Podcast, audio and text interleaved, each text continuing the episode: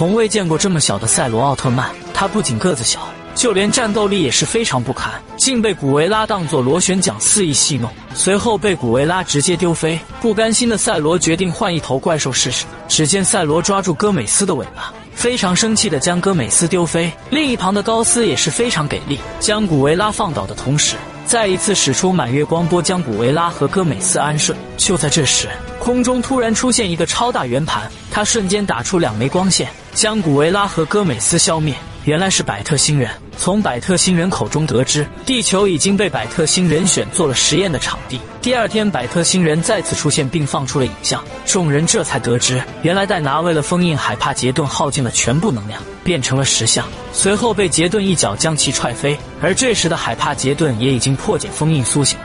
他快速从身体当中打出无数枚火球，径直的朝武藏他们飞来。危急时刻，武藏变身成高斯，抵挡住了火球的攻击。但随着火球的数量越来越多，高斯也被火球给击落。看到这一刻的你会为高斯加油吗？可以打在评论区。高斯没有了反抗的余地，只能用自己的身体抵挡住火球的攻击。同时，大赫发现了身处在一旁的小孩。当大赫看到这个小孩时，曾经的记忆瞬间涌上心头。就在大赫痛苦喊着奥特曼的时候，赛罗劝说着大赫：“你现在就是奥特曼。”第二天，在赛罗的劝说下，大赫的心结被成功打开。现在的他们要前去阻止住杰顿的诞生。自信满满的大赫手持变身器，顺势变成赛罗奥特曼。武藏也紧跟着变身成高斯奥特曼。他们迅速向杰顿诞生的地方出发。他们来到杰顿的正前方，面对体型硕大的杰顿，高斯和赛罗开始打配合。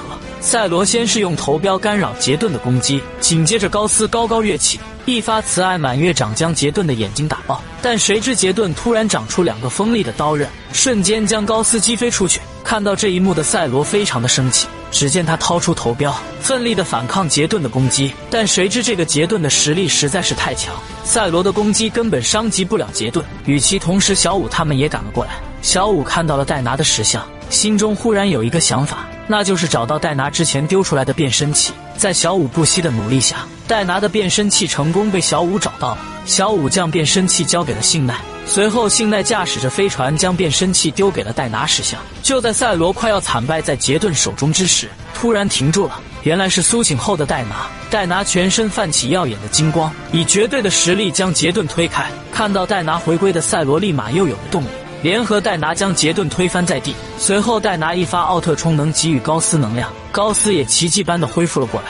戴拿的归来，局势正在一点一点被扭转。高斯先是释放出奥特手刀打向杰顿，随后赛罗一发头镖将杰顿的触手砍断，紧接着就是戴拿的索尔杰特光线，最后一击，赛罗掏出了诺亚赐予的帕拉吉之盾，在高斯和戴拿力量的加持下。足以毁灭整个小行星的光线喷涌而出，至此杰顿在这强大的力量面前直接毁灭。就在赛罗得意洋洋的时候，宇宙飞船开始变化形态，将飞船的能量全部注入到杰顿的体内。一声爆炸过后，杰顿第二形态超级杰顿就此诞生。